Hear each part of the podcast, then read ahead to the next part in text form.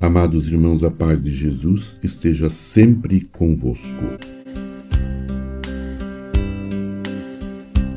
Continuando a leitura do documento Marialis Cultus, do Santo Padre Paulo VI, São Paulo VI, para a renovação da piedade mariana. O mesmo Concílio Vaticano II, no entanto, exorta a que, ao lado do culto litúrgico, se promovam outras formas de piedade, sobretudo aquelas que têm sido recomendadas pelo magistério. Como é bem conhecido, a veneração dos fiéis para com a Mãe de Deus tem revestido de fato formas múltiples, de acordo com as circunstâncias de lugar e de tempo, com a diversa sensibilidade dos povos e com as suas diferentes tradições culturais.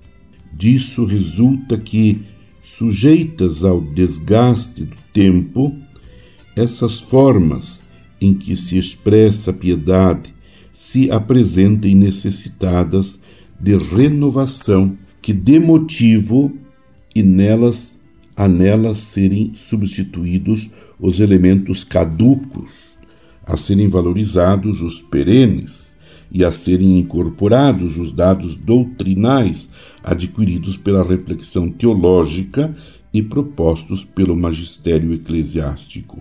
Ora, isto põe em evidência a necessidade de as conferências episcopais, as igrejas locais as famílias religiosas e as comunidades de fiéis favorecerem uma genuína atividade criadora e procederem simultaneamente a uma diligente revisão dos exercícios de piedade para com a Virgem Santíssima. Desejaríamos, entretanto, que tal revisão se processasse no respeito pela sã tradição e com abertura para receber as legítimas instâncias dos homens do nosso tempo. Por conseguinte, parece-nos oportuno, veneráveis irmãos, passar a indicar-vos alguns princípios segundo os quais importa agir neste tempo meu irmão, minha irmã, a partir de agora, Papa Paulo VI vai delinear, vai indicar alguns princípios para a renovação da devoção, da piedade a Nossa Senhora.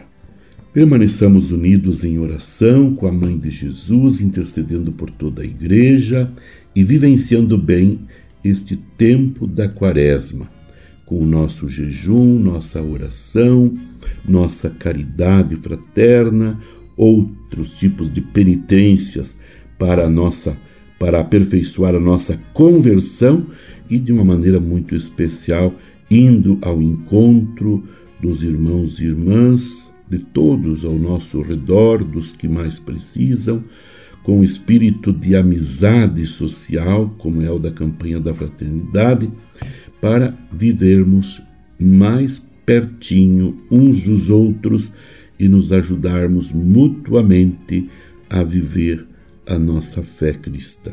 Abençoe-vos, Deus Todo-Poderoso, Pai, Filho e Espírito Santo. Amém. Você ouviu Palavra de Fé com Dom Celso Antônio Marchiori.